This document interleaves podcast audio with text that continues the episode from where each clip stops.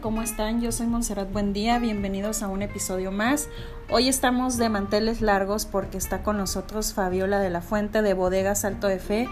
Ya teníamos tiempo eh, tratando de, de organizar esta reunión virtual para tenerla en el podcast y por fin se nos hizo, así es que le doy la bienvenida a Fabiola. ¿Cómo estás Fabiola? Hola, muy bien, muchas gracias Monse, ya por fin se nos hizo. Fabiola, pues cuéntanos un poco sobre esta bodega y eh, sobre la dinámica de trabajo con los vinos en, en relación a, las palabras, a la música que, hacen que el, vino o todo lo que tiene agua reaccione de manera positiva para tener un producto o un, eh, un algo bello en, en, en sí. Cuéntanos sobre todo sobre este procedimiento. Bueno, primero me gustaría presentarme un poquito, si no tienes inconveniente, claro que sí. para que para que la gente sepa cómo me involucré en el tema del vino. Eh, yo estudié gastronomía y hace un par de décadas y un poquito más.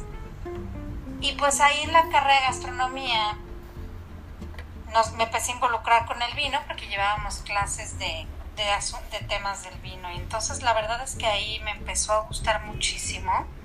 Ya después tuve la oportunidad de estudiar en Francia y pues ahí ya me empecé a involucrar más, pero tuve durante más de 15 años una carrera en el periodismo gastronómico y así empecé a conocer diferentes bodegas y diferentes formas de pues de hacer y de entender el vino.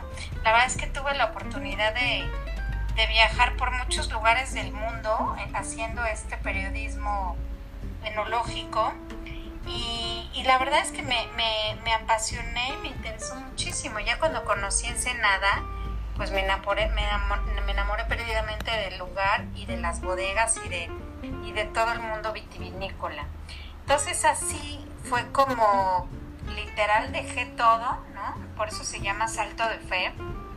Dejé todo lo que conocía que era mi, mi vida en el periodismo gastronómico, en donde la verdad es que pues me fue muy bien y,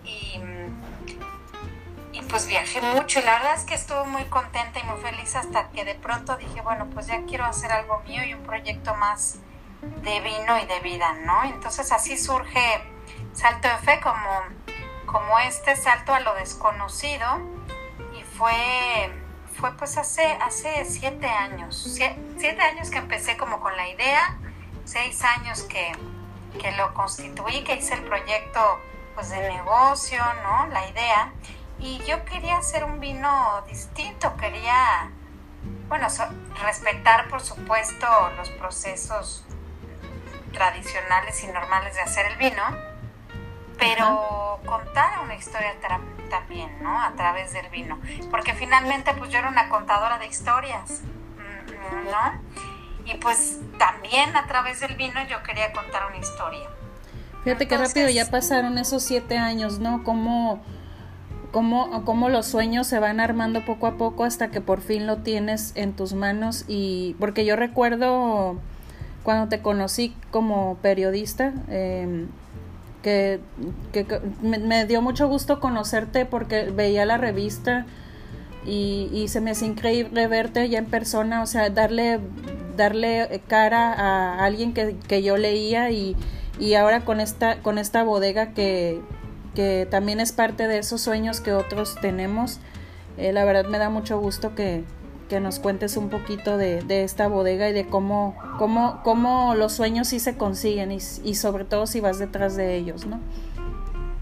Pues mira, finalmente los sueños siguen siendo sueños hasta que no se hacen las cosas, ¿no? O sea, finalmente uno puede soñar un chorro, pero el ejecutar las ideas o el, o el aterrizar los sueños, ahí es donde está la cuestión peleaguda, pero pues sí, una vez que me decidí, la verdad es que fue bastante rápido. No ha sido un proceso nada fácil porque además al decidir contar una historia y al decidir que fuera un salto de fe, pues involucra involucra cuestiones en las que no necesariamente todo el mundo puede estar de acuerdo, ¿no? No, por ejemplo, yo, yo cuando empecé con el proyecto dije, bueno, ¿qué pasaría si? Toda mi vida he empezado con esa pregunta, ¿no? ¿Qué, pasaría si? todos mis proyectos, todas mis ambiciones, todas mis, mis logros han sido con esa pregunta. Y entonces la pregunta fue, ¿qué pasaría si al mismo vino le ponemos palabras a uno y a, la otra parte del vino le ponemos música? A mí siempre me ha gustado mucho la investigación. Como también después de la carrera yo estudié antropología de la alimentación en la Escuela Nacional de Antropología e Historia, pues siempre me gustó mucho investigar qué pasaba, ¿no? No, no quedarme con con las primeras respuestas, no quedarme con lo que decían solo los libros, sino, sino yo crear mis propios libros y yo crear mis propias preguntas, mis propias respuestas. Entonces, pues cuando, cuando fui con Laura Zamora, que es una, una gran mujer ensenadense, que, que, fue todo mi apoyo en un, en un inicio, bueno, Laura y un montón de gente, ¿eh? porque afortunadamente la revista a mí me abrió muchas, las revistas, porque dirigí ocho revistas de gastronomía y vino en, ese periodo de 15 años. y, pues todas las revistas me abrieron un montón de puertas este, en todas partes, pero mucho en Ensenada porque yo a cada rato iba a Ensenada a ver qué estaba pasando y sacaba a todas las bodegas y hacíamos cosas bien padres, ¿no? Con, con, con el tema editorial. Entonces, este, pues supongo que, supongo que eso también me ayudó a hacer amigos y a crear relaciones muy sanas y muy lindas ahí en Ensenada. Y entonces cuando llegué les dije, pues voy a hacer vino, Laura me dijo, y le pregunté, oye, ¿qué pasaría si a uno le ponemos palabras, a otro música? Y me dijo, pues no sé qué pase, pero seguro va a pasar algo. Y entonces así empecé con, con dos barricas y con, y con otro vino de control que no tenía absolutamente ni palabras ni música. Porque yo estudié también coaching y programación neurolingüística, o sea, toda mi vida ha sido de estudios, ¿no? A mí me gusta muchísimo seguir aprendiendo y seguirme capacitando en un montón de cosas. Y dentro de este tema de programación neurolingüística, pues yo lo apliqué en mí. Entonces yo dije, pues esto también la gente se lo tiene que tomar, ¿no? Las palabras bonitas que yo me digo todos los días o... Porque eso me cambió la vida a mí, ¿eh? Particularmente, o sea, cuando empecé a revisar qué me decía y cómo me lo decía, me di cuenta que, que, en nuestras mentes, en nuestros cerebros, suceden mucho más discursos que en la vida real. Este, Entonces, todas esas palabras que nos estamos repitiendo constantemente y que nos decimos que todo el mundo se nos, todo el tiempo se nos cruzan por la cabeza, yo dije, pues hay que empezar a seleccionar las palabras como selecciona uno la ropa que se pone, ¿no? Y entonces, bueno, dije, pues eso, eso va a suceder con los vinos. Lo de la música eh, surgió porque, bueno, empecé, empecé a leer mucho sobre el tema de cómo afectan las frecuencias, las vibraciones y la energía al agua. Hay, hay varios científicos, ¿no? Está, está, eh, está Masaru Emoto, que es quien le ponía palabras a diferentes tipos de agua y se dio cuenta que formaban cristales diferentes según las palabras que se le ponía o según la música que se les ponía. Está también este, este señor Tomatis, ¿no? que creó el método Tomatis, eh, que le ponía música a las vacas y producían más leche y le ponía música a las plantas y tenían mayor tonicidad y mayores rendimientos, ¿no? Entonces, y luego pues está este, este otro científico que se llama Luc Montagnier, que él fue el codescubridor del virus del SIDA, entonces por lo cual se hace acreedor a un premio Nobel. Y este señor, eh, Luc Montagnier, este, está, está realizando unos estudios impresionantes de cómo afectan las frecuencias y de cómo el agua tiene una memoria. Entonces tiene un documental increíble que se llama La memoria del agua, que pues ojalá todos lo puedan ver. Y la verdad es que pues yo dije, bueno, pues como el vino tiene un gran, gran, gran porcentaje, más de 80% de agua, eh, pues, pues algo le debe de suceder, ¿no? Dije, si a los seres humanos nos cambia la vida, la frecuencia, la vibración y la energía de las palabras que escuchamos todos los días, y la frecuencia y la vibración y la energía de todo lo que nos rodea, pues seguramente al vino también. Entonces, pues con Laura me apoyó muchísimo, me dijo, pues este, vamos a hacerlo. Yo, yo invertí todos mis ahorros de, ese momento en las barricas, en este en la vinificación, en el vino, en todo esto, ¿no? Y entonces nos dimos cuenta desde el primer mes que, bueno, las barricas eran, por supuesto, el mismo, del mismo año, las dos barricas, del mismo bosque, las dos barricas, las dos las adquirí eh, de la bodega Keimus, ¿no? Entonces habían tenido las dos Cabernet Sauvignon, o sea, procuré que fueran lo más similares posibles, que de todas maneras, pues siempre va a haber diferencias entre una barrica y todo, y, otra, ¿no? Pero, pero bueno, yo, yo procuré que esto fuera, pues fuera lo más, lo más homogéneo posible. Ahora, yo no estoy tratando de mostrar nada, ¿no? Eso es algo que es bien importante que la gente sepa. Yo simplemente estoy haciendo un vino que se vinifica normalmente, ¿no? Y al cual durante su etapa de añejamiento a una parte del mismo vino le pongo palabras y a otra parte del vino le pongo música. En estos cinco años que llevamos nos hemos dado cuenta que siempre sucede lo mismo. Año con año, los cambios químicos, los cambios físicos, los cambios organolépticos entre uno y otro son los mismos. Entonces ya estamos desarrollando una metodología em, muy clara que no estoy diciendo ni que mejore el vino, ni que lo haga poderoso, ni que nada, ¿eh? O sea, eso, eso a la gente le tiene que quedar muy claro porque luego la gente se confunde y creen que uno les está vendiendo espejitos. Y no, simplemente es un vino con dos personalidades que se han desarrollado a raíz de que uno tiene música y uno tiene palabras bonitas escritas en toda la barrica. Si eso a la gente le vibra padre, ¿no? Le, le, le, genera buen rollo, buena energía, buena vibra, bueno, pues eso ya es cosa de cada quien, ¿no? Mi intención sí es esa, mi intención es que que la gente se tome música bonita, que se tome palabras bonitas, pero esa es simplemente una intención. Ya, ya después haremos toda una investigación de, de qué sucede cuando se lo toman, ¿no? Pero por lo pronto pues no la hemos hecho, porque simplemente lo que hacemos es un muy buen vino, este, hecho con las mejores uvas que podemos encontrar, ¿no? Que utilizamos Cabernet Sauvignon tanto del Valle de San Vicente como del Valle de Guadalupe y Nebbiolo em, también de tanto de San Vicente como del Valle de Guadalupe. Entonces, pues esa es la parte divertida, la parte en donde uno se involucra desde la selección de los valles que va a utilizar, ¿no? El tipo de uvas, la mezcla que se va a hacer. Porque también no hay que demeritar todo ese proceso por el hecho de que tenga música y palabras, ¿no? Ahora, ah, ¿hicieron alguna prueba con otro vino que no haya recibido ni música ni palabras? Sí, sí, siempre tengo una, siempre tengo una muestra de control que no tiene nada. Siempre. Y bueno, aunque dices que tú desarrollar los estudios que nos apoya el doctor Fausto Rodríguez, que es un físico químico de la UNAM con una especialidad de vinos en Canadá, eh, para hacer esto, pues él necesita una muestra que no tenga nada. Entonces, para hacer un comparativo entre los tres.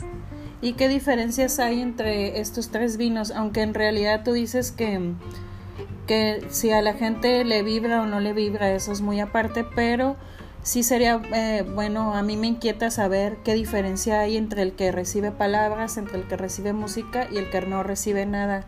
Que igual los tres vinos han de ser buenos, pero eh, bueno, yo he probado tono 8 nada más, grafo aún no. Y me encantó. Pues ya te lo tengo que mandar, tú me dices a dónde. Me encantó, la verdad, eh, traté de, tomarlo oyendo música precisamente para, pues para tener como esa, esa, ese juego de la música con el vino, pero sí me gustaría saber qué diferencias hallaron en esos tres. Claro, mira, el, el grafo cada año ha sido un vino que expresa mucho la parte frutal y que tiene mucho también la identidad del terruño en la, en la cuestión como herbal y en la cuestión mentolada, ¿no?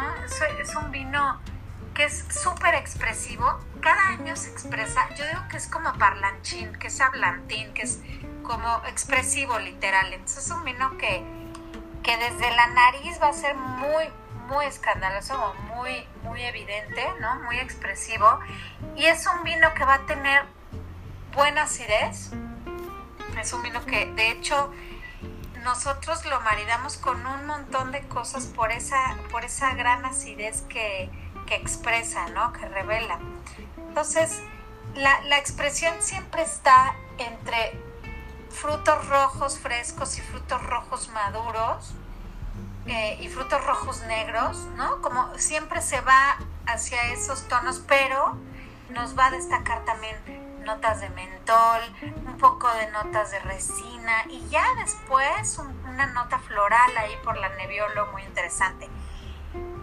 Y ya como dejándolo en copa y dejándolo que se exprese, ya nos van a salir las notas de madera. Por eso como dándole oportunidad, pero primero lo, que va a expresar es la fruta. Y el tono 8, en las gráficas que tenemos, de, los estudios electromagnéticos que se le realizan, no solo se le realizan estudios de laboratorio normales, que, es, que, sí se le están haciendo constantemente estudios de laboratorios como a todos los vinos, sino que también el doctor Fausto Rodríguez le realiza unos estudios electromagnéticos. Y entonces en, en estas gráficas nosotros podemos ver que hay un momento del proceso de envejecimiento que los dos, los dos vinos van con una gráfica similar y luego en algún punto, el vino de control sigue normal en la gráfica con una curvatura normal que esperaría. Y los dos vinos, tanto grafo como tono, la gráfica se va de uno y, de, y para el otro lado la otra. O es como si decidieran de repente ir juntos y de repente ya, yo me voy por acá y yo me voy por allá. Y adquieren personalidades muy distintas. Tono 8, te estoy diciendo em, en un tema químico, en un tema físico-químico, tono 8, nos hemos dado cuenta que desarrolla 25% más taninos y polifenoles eh, que el otro. Y esto se debe, y esto te digo, ha sido repetidamente en los estudios, y esto se debe a que la vibración puesta directamente en la barrica con los audífonos, nosotros le ponemos audífonos a cada barrica como si fuera el vientre de una mamá, ¿no? Como el vientre de una embarazada. Entonces le ponemos directamente a cada barrica audífonos. Entonces la vibración, la energía y la frecuencia es aplicada de forma directa. Y esa vibración em, lo, que, lo que hace es que el vino tenga mayor movimiento por la expansión y la contracción de la barrica. Y entonces tiene mayor fricción entre la madera y el vino. Entonces sí, si te lo puedes imaginar, pero imagínate la barrica vibrando y eso hace que el vino también vibre. No, sí, me imagino como, por ejemplo, a veces cuando alguien trae un carro con la música muy fuerte, eh, retumba un poquito las ventanas o... Me imagino pues que algo similar pasa, ¿no? Con la barrica. Aquí no le ponemos tan fuerte porque se trata de que disfrute, pero efectivamente eso, es eso.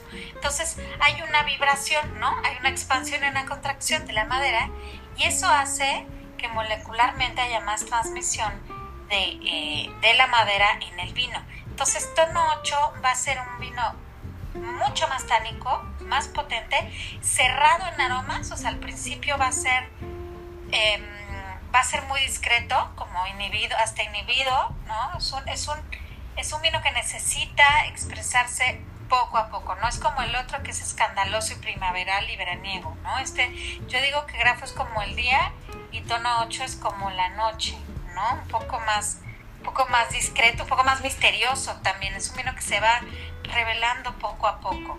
Y, lo que vamos a, lo que vamos a percibir son muchas notas de tierra, ¿no? Del terruño y de la madera. Entonces vamos a tener olores como a tabaco, a piel, a cuero, a bosque bajo, como a esa parte del sotobosque con hojas, con tierra, ¿no? Eh, con hongos, este, y a, hongos me refiero a champiñones, a setas, ¿no? A, este tipo de, a este tipo de hongos, no a los de, de los, otros que, hacen volar. Entonces, pues es un vino con otra expresión, por ejemplo, grafo, lo que nos hace salivar luego, luego, y tono 8 nos seca la lengua, por esa parte tánica, ¿no? Entonces, este, son, de verdad son como el día y la noche, a pesar de que son exactamente el mismo vino. Y el vino al que no le pusieron ni palabras ni, ni ondas de música, eh, ¿qué, ¿qué, diferencia tiene? ¿Qué expresión da? ¿O cómo, es como una versión muy. Ok. Como una versión ahí medio intermedia, este, muy, muy joven, como, sí, con una personalidad un poquito más neutra, sí, más, más este ¿cómo te lo digo? como un adolescente, digamos. Un poco más simple. si tuvieran edades, edades de personas, ¿qué, ¿de qué tipo de personalidad sería o, edad sería Grafo, tono 8 y el otro vino que no tuvo... El otro vino como no es comercialmente, la verdad, no, no me gustaría hablar de él porque nadie lo va a probar, ni lo van a degustar, ni, ni lo estoy vendiendo, ni nada. No, pero digo para entender un poco la personalidad, me refiero a que a lo mejor es un adolescente que... Pues, o un niño. No, no, no, no, no, los podría definir así. Eh, okay. por ejemplo, e, ese vino, pues no va a tener una acidez como tan predominante, pero tampoco va a tener los polifenoles ni los taninos tan presentes, ¿no? Va a ser un poco más, más neutro, más entre los dos. Pero un poco, un poco más sin chiste, ¿no? ¿Tú con cuál te identificas más eh, de los vinos? Aunque ambos eh, los creaste y estuviste en el proceso, ¿cuál es el que pudiéramos decir, este se parece más a mí que el, este otro? No, ninguno. Este, porque son vinos y yo soy persona. No, yo creo que los dos se parecen a mí un poco. Es que, este, yo puedo ser muy parlanchina, pero también puedo ser muy meditabunda. Entonces, no, los dos son un reflejo mío totalmente. Son, son completamente una proyección mía. Yo los, yo los diseñé, yo los creé, yo los, ¿no? Entonces, finalmente son una proyección de mí. ¿Cuál es más yo? Pues cuando estoy más meditabunda, soy más tonocho. Cuando estoy más parlanchina y más divertida y más jajaja, pues soy más grafo, ¿no? Ahora, ¿qué tipo de, de palabras eh, yo estuve investigando que eh, Grafo tuvo palabras en diversos idiomas, pero qué palabras más o menos le, le, escribieron. Y a tono 8, ¿qué tipo de música le ponían eh, para que se expresara dentro de la barrica? Le ponemos, porque todavía ya andan con música. Ahorita todavía no hemos embotellado el 2019. Este, pues que ya lo tenemos que embotellar porque ya viene la uva, pero bueno, eh, pues mira, a Grafo al principio le, empecé a poner palabras de las que ya estaban científicamente muy probadas, que eran gracias en varios idiomas, te amo en varios idiomas, este compasión, armonía, equilibrio en varios idiomas, pero después le empecé a poner también lo que yo quería en el vino, ¿no? Que era vivacidad, alegría, este juventud, expresión, equilibrio. Entonces ya después se volvió pues mi, mi graffiti personal de lo que en ese momento yo le, quería poner al vino, ¿no? Y eso sí, en varios idiomas. Entonces, y aparte en varios idiomas, porque cada, cada idioma tiene una vibración distinta y una frecuencia distinta. Entonces todo eso, todo eso se le está imprimiendo al vino, ¿no? Todo eso se le queda en, pues la memoria del agua. Eh, y, es con GIS porque precisamente yo lo que quiero es que no sean eternas esas mismas palabras, sino que vayan cambiando. Otra cosa que vimos es que funciona muy distinto si las escribo yo, así las escriben más personas, porque al principio me ayudaban también mi querido socio Alberto, este, la hija de Laura, eh, Diana Nava. Eh, y me di cuenta que reaccionaba muy distinto. Ya después, ya después eh, que empecé a investigar más y a estudiar más del tema, pues claro, este, Luc Montañer hizo unos estudios de cómo reacciona el agua con diferentes personas y con cada, con cada persona las moléculas del agua cambian, ¿no? Entonces de repente decidí que yo me iba a encargar de todo el tema de las palabras. ¿Le, escribían diferentes palabras a la misma barrica o a cada barrica una palabra diferente no, diferentes no, no, No, las barricas están llenas de palabras, llenas, llenas, llenas, llenas. Ok. Y la, y la, sí, me tarda un ratote. Y la música, pues se le pone con audífonos. Y, al principio yo le, le, le puse un playlist que traía mucha música clásica, algo de ópera, algo de jazz, algo de blues. Le fui agregando ahí cosillas que a mí me gustan como Elvis Presley, Frank Sinatra, ¿no? Este, eh, David Bowie. Me, me, encanta, cosas que me gustan, ¿no? También. Y, pero después ya con, ya con, con los estudios estos de, de Luc Montañer, pues también le empecé a poner frecuencias ya directamente eh, de diferentes cuestiones. Entonces, estas frecuencias, pues, funcionan también muy distinto en el agua. Y también tiene, por ejemplo, mantras tibetanos y también tiene bowls tibetanos. En, en, Spotify pusimos un playlist que es una muestra ínfima, es una muestra muy sencillita en la que evidentemente no pusimos las frecuencias porque pueden ser muy molestas, o sea, no para el oído humano pues a lo mejor no está padre. Normalmente las frecuencias que uno encuentra en Spotify y todo eso ya vienen cubiertas con música para que no sean tan invasivas, ¿no? Entonces, bueno, pues eso le ponemos. Le ponemos ocho horas diarias porque tampoco queremos que se, sobreestimule el vino. Eh, justamente te iba a preguntar de ese playlist porque em, hace tiempo te lo pedí lo estuve escuchando eh, ¿Qué tipo de poder? Eh, bueno, más bien la pregunta es, hablando del poder de las palabras, de, que unas son sanadoras, otras son más este, de, causar daño. Eh, ¿Crees que en las personas pasa igual cuando le decimos a alguien palabras feas? No sé si hicieran algún vino ahora sí que una poquita, una barrica a lo mejor, de donde le hayan dicho cosas feas para saber cómo se expresaba ese vino, o nada más hicieron al que no le pusieron nada, al que le eh, pusieron palabras y al que le pusieron música. Si estás más o menos familiarizada con el tema de la producción del vino, te imaginarás que las barricas francesas tienen un, un costo pues bastante oneroso, ¿no? Que las pueden encontrar desde mil dólares hasta este, este, hasta mucho más, ¿no? Sí. El, el, la tonelada de uva, pues dos mil dólares la tonelada, ¿no? Este, los procesos, la producción, etcétera, etcétera.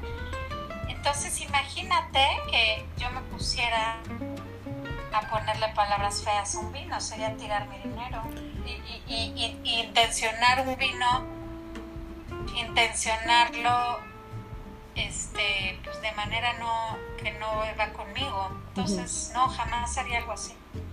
No me lo diría ni a mí. O sea procuro ser muy cuidadosa con mis palabras en general en todos sentidos siempre se nos barre de repente pero jamás haría algo así con un vino no sí o sea me imagino me imaginé por respeto a la uva por respeto al consumidor por respeto a la barrica por respeto a mí por respeto a mi trabajo no jamás no, me imaginé, pero no perdía nada con preguntar si a lo mejor en una barrica más pequeña, dije, a lo mejor hicieron una prueba nada más para saber qué pasaba, sobre todo porque estuve leyendo eh, poco, eh, un poco de la información que tú me, me hiciste favor de compartir para investigar también del tema yo y saber más o un poquito de lo que de lo que tú ya tienes más tiempo investigando. Y me llamó la atención eso entonces dije ah le voy a preguntar a ver qué hay estudios de eso, o sea, sí hay, por supuesto. Hay, hay una hay un anuncio bien padre que de IKEA que, que puso una planta, puso dos plantas y a una, a una le decían palabras positivas y a otra le decían palabras negativas y la planta que tiene palabras negativas se acaba muriendo.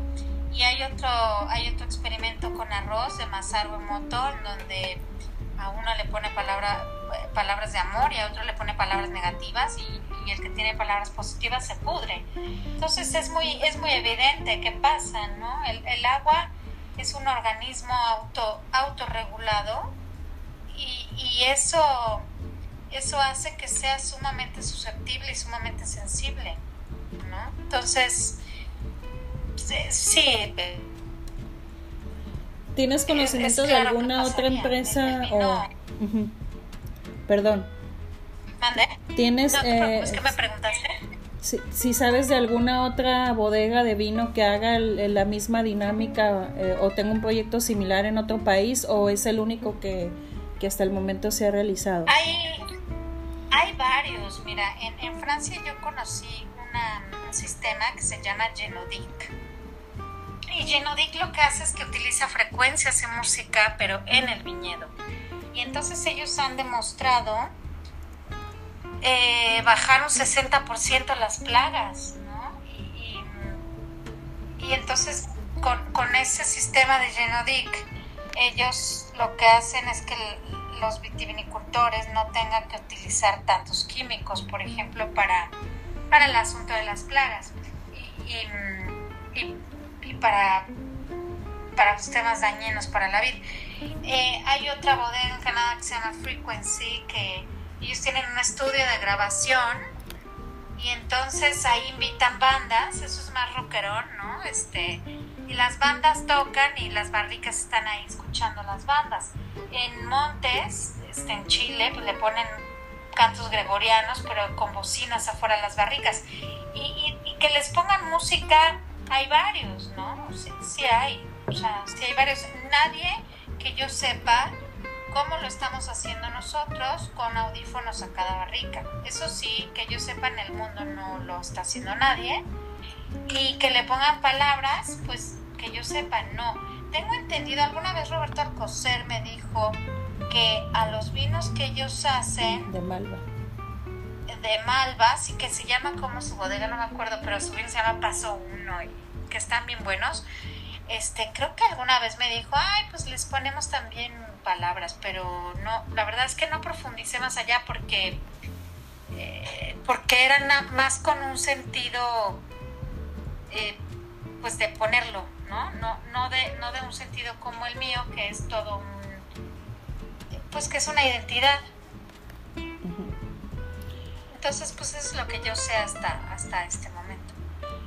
¿Tienes planeado hacer otro vino con otro sistema similar? No sé, leerle poesía o algo así. No sé si ya eh, tengas eh, en mente otro vino que esté por salir. Aunque no me eh, digas el nombre ni nada todavía. Está por salir, que ya lo tenemos embotellado, este, que lo estamos nada más dejando un poquito que esté listo. un Nebbiolo 100%, bueno, tiene un piquito de Cabernet Sauvignon, pero es muy poquito.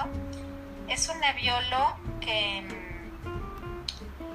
eh, que bueno, también escuchó música, pero también tiene palabras, ¿no? O sea, tiene tanto música como palabras. Y se llama Tono de, Tono de Niebla. Y ya va a salir en breve. Es una edición limitada nada más de 250 botellas, ¿no? Que lo hicimos meramente ahorita como un vino experimental, este... Y, y, utilizamos ambos, ¿no? Como tanto palabras como música. Entonces es un vino súper estimulado en todos sentidos que estuvo 18 meses en barrica y pues ya está varios meses ahí en botella. Entonces estamos ya por liberarlo, pero pues sí, ese va a ser una edición muy limitada. Sí vamos a hacer más cosas, eh, pero primero, bueno, ha sido sumamente un reto este tema del vino y más con ahorita con el COVID y con todo esto, pues el sector vitivinícola está pues está sufriendo muchísimos estragos. Entonces ahorita lo que hay que hacer es remontar y reinventar y reconstruir el, negocio del vino. En ese sentido, ¿cómo te ha ido a ti con, todo este tema de, la crisis de sanitaria mundial? Eh, la eh, verdad no me, no me gustaría entrar en ese detalle porque no, no, no, no quiero entrar en cuestiones como ni de drama, ni de sufrimiento, ni de... porque no me gusta proyectar eso. Evidentemente, a mí como a muchos otros, pues se nos, pues, de repente, de un día para otro ya no tuvimos restaurantes, ¿no? Tenemos facturas desde febrero seguramente como muchos otros que no hemos cobrado. Entonces, pues no, como todos, simplemente entendiendo que ahora funciona y funcionará durante un buen rato de otra manera, lo cual también para mí es sumamente divertido, sumamente entretenido. Sí doloroso, ¿no? Sí, sí cuesta un poco de trabajo eh, entender que lo que fue ya no va a ser, o por lo menos durante un buen rato, pero que existen muchas otras puertas. Para mí no se me cerraron no se me cerraron puertas, se me abrieron muchas ventanas. Bueno, y cambiando un poco de tema para no, no ciclarnos en el tema del, del, de, este, de esta situación que vivimos a nivel mundial, salto de fe ahora, ¿hasta dónde lo estás llevando? Me refiero a, a, tanto a nivel nacional como fuera de México. ¿Cuál es el proyecto que están trabajando para darlo a conocer? Eh, Mira, ahorita el proyecto sobrevivir. Este, ahorita nosotros estamos en toda la República Mexicana, que ya desde hace un rato, o sea, desde antes del COVID, estamos en la República Mexicana con muchos esfuerzos y con muchos años de trabajo. Y en California, a través de LMA Wines, LMA Wines, de Michelle Martin, que la verdad es que hace un trabajo extraordinario, que, pero pues también con esta situación también le está pegando. Entonces ahorita no es expandirse, ahorita el tema es por lo menos subsistir, ¿no? Y no, y no morir en el intento, de eso se trata ahorita el juego. Ok. Y en concursos, eh, antes de esto, de esta situación, eh, eh, bueno, es que pregunto porque me interesa ver en dónde han conocido, en qué países. todo lo que quieras. Los concursos a mí no me, no me encantan. Entonces, la realidad es que no participamos en concursos. Ok esa, sí son padres, ¿no? Está padre que la gente pues que les guste, que, que valga la pena y todo, pero yo todavía no le agarro a eso. Entonces, cuando le entienda, participaré. Ok. sí voy a participar, pero ya cuando tenga un producto que yo crea digno de un concurso, ¿no? Y en, en, en, lo que resta de este año, Fabiola, ¿qué, qué proyecto? Porque he visto que, que, has tenido algunos eventos de maridaje o de, de, de eventos con, con, Salto de Fe. Me gustaría que platicaras un poquito sobre eh, lo que se va a hacer ya en lo que resta del año, independientemente de, de la situación. Eh, hay que seguir y echarle ganas y, y ser creativos. Y en ese aspecto, ¿qué es lo que está haciendo Salto de Fe? Pues mire, en ese sentido yo me tengo que volver. Siempre he sido muy creativa como, como nos podremos imaginar de alguien que le pone palabras y, audífonos a sus barricas, ¿no? Siempre me ha, siempre, siempre me ha gustado explotar mi creatividad, pero ahora tuve que ponerle este, tres kilos más de creatividad al asunto. Sí. Entonces, por ejemplo, con esta pandemia, tengo que dentro de todo, o sea, dentro de todo lo terrible, para mí ha sido sumamente divertido porque tuve que echar mano de toda mi, mi astucia y mi, y mi, y mi creatividad. Y por ejemplo, hicimos una cabarecata, que fue, tengo, tengo una, una gran amiga que tiene un cabaret que se llama El Vicio. Entonces le dije, por favor, con uno de tus personajes, ayúdame a hacer una cata del vino. Entonces hicimos una cata por Zoom, pero con su personaje de Santa Rita, que es una virgen, ¿no? Entonces fue algo súper transgresor, muy divertido, este, y fue una cabarecata. Creo que ha sido la primer cabarecata por Zoom en la historia. O sea, no sé, pero yo creo que sí rompimos un poco ahí de récord. Eh, te digo, no, no lo sé, ¿eh? o sea, yo quiero pensar que sí, pero bueno, no lo sé. Y luego pues hice catas de quesos, pero además a mí me gusta la sinergia, a mí no me gusta ir, solo un, dos, tres por mí, ¿no? Sino, sino me gustan las sinergias. Entonces hicimos una cata de quesos también con Alximia, hice otra, casa, otra cata de quesos con, con otros pequeños productores. Bueno, también me gustó unir el tema de los pequeños productores de quesos de por acá entonces hicimos una cata de quesos de montaña con alcimia, otra cata de quesos de cabra de, pastizajes perennes con, otra bodega este, española. Y luego hice un concierto de, de cuerdas, pero como con covers, súper padre. con otra bodega argentina. Este, fue un concierto por Zoom, una cosa muy loca. Em, también, bueno, me puse a hacer promociones hasta de lo que te imagines. Hice una cata de música también por Zoom, les mandé sus antifaces, les mandé este todo su kit para escuchar la música de manera muy correcta, ¿no? Este Qué Sí, entonces pues la verdad es que ha sido un despliegue ahí de, de creatividad interesante. Otro hicimos otra de otra cata de pintura con vino. Entonces se trataba de pintar un cuadro y, entonces les mandamos su caballete con sus pinturas y una, un stencil ahí ya medio dibujado que la pintora medio trazó.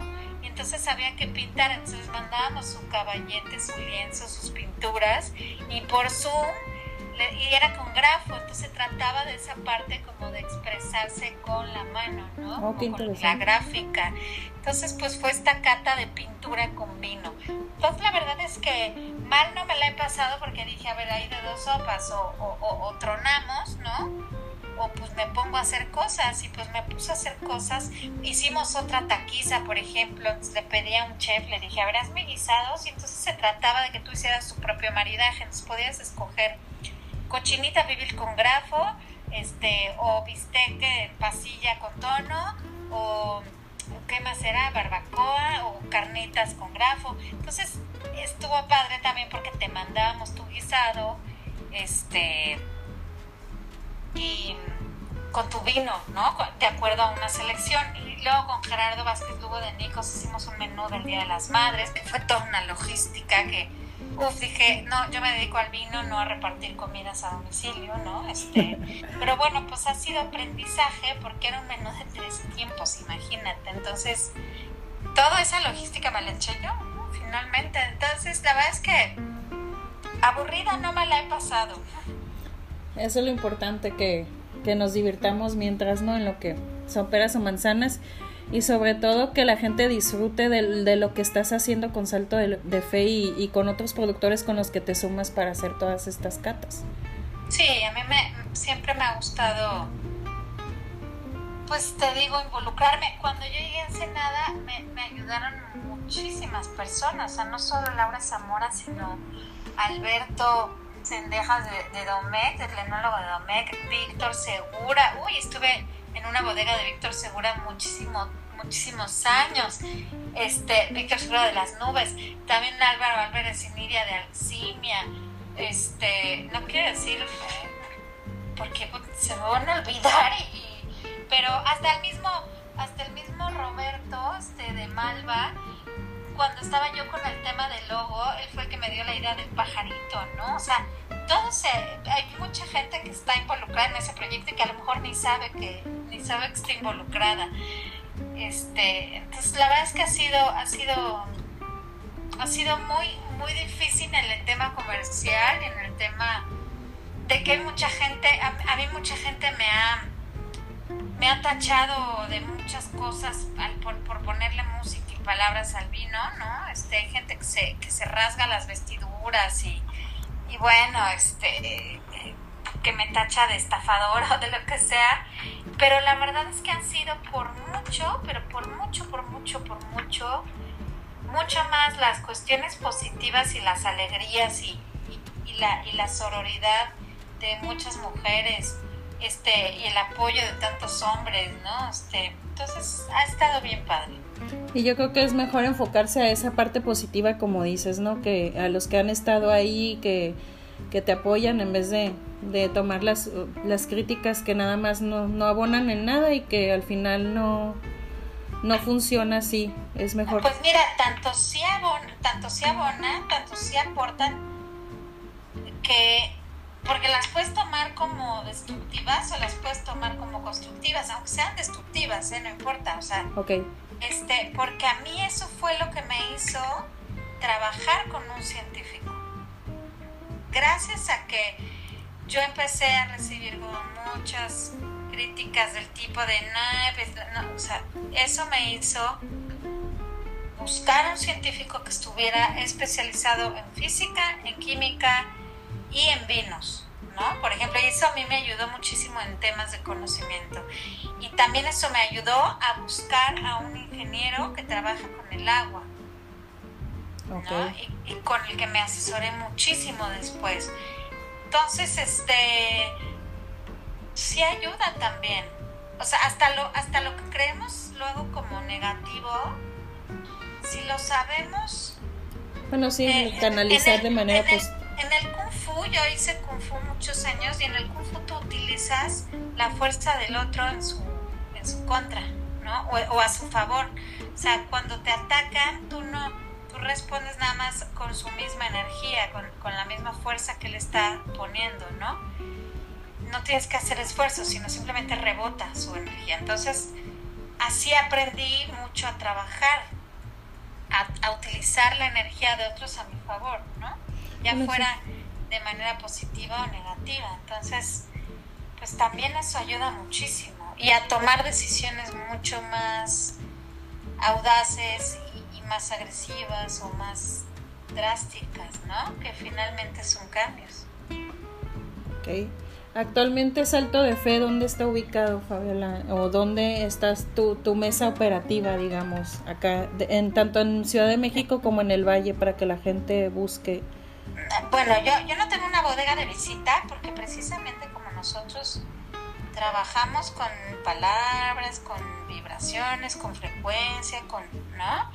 Este, yo, yo considero que el tema de mis barricas debe estar muy privado, no debe de haber como mucha gente, no tiene que ser como un quirófano de limpio, ¿no? O sea, entonces este, pues no tenemos ahorita, por el momento, ya, ya después daré alguna sorpresilla, este, pero ahorita no tenemos forma de que, de que nos visiten, ¿no? Pueden, pueden comprarlos. Yo, yo estoy, mi oficina está aquí en la Ciudad de México, pero, pero yo ya estoy a dos de irme a Ensenada, entonces, este, para, para hacerme, para, pues, para ya estar allá dirigiendo las cosas desde allá, ¿no? Pero, pero por lo pronto, pues la gente lo puede comprar en Sams, en Amazon, Mercado de Vinos, en Vida Mexicana o directamente en, conmigo en Salto Fe. Nada más me escriben ahí y yo se los mando a donde quieran, ¿no? También acabamos de entrar a, un, a unos supermercados que llaman Al Super, que están ahí en el norte este, íbamos a entrar a otras tiendas. Entonces, pues ahí vamos. En Estados Unidos, en California, ahí estamos con, con Michelle Martin, este, en varios lugares también. Entonces, pues ahí vamos. Ah, pues me da mucho, muchísimo gusto, Fabiola. No sé si quieras agregar algo más eh, para eh, los que escuchan Vinotipia MX. No, pues nada más que nos, nos visiten en saltodefe.mx. Nuestras redes sociales en Facebook y en Instagram son Vinos Salto de Fe. Y pues nada, que consuman vino mexicano y si se puede, pues ensenada. Y si se puede, pues que sea Salto de Fe. Bueno, pues muchísimas gracias Fabiola, la verdad. Eh, muchísimas gracias, de verdad estoy muy contenta por, por tenerte aquí en el, en el podcast. Eh, ya tenía tiempo que quería no sabía cómo abordarte en ese aspecto, eh, pero estoy muy contenta de, estar aquí y creo que también los que nos escuchan eh, también lo estarán y, sin duda van a querer conocer más de Salto de Fe. Pues muchísimas gracias de verdad a ti, todo el apoyo de ustedes que nos dan para dar a conocer nuestros proyectos. Este es súper valioso. Yo que estuve en medios durante muchos años, luego no llegamos a comprender que, el impacto de todas estas personas que se dedican a comunicar, ¿no? Y, a difundir, pues es bien valioso y bien, bien importante. Sin, ustedes y sin los medios y sin, y sin esta manera de comunicar, pues nadie nos conocería, ¿no? O sería mucho más difícil darnos a conocer. Entonces la que está sumamente agradecida contigo y con todos los que nos escuchen, pues soy yo. Bueno, bueno, pues entonces aquí cerramos este episodio. Eh, muchísimas gracias Fabiola y gracias a todos los que nos escuchan. No olviden seguirnos en Vinotipia MX en Facebook e Instagram y en Spotify también píquenle seguir para que se enteren cuando sale cada episodio. Hasta pronto.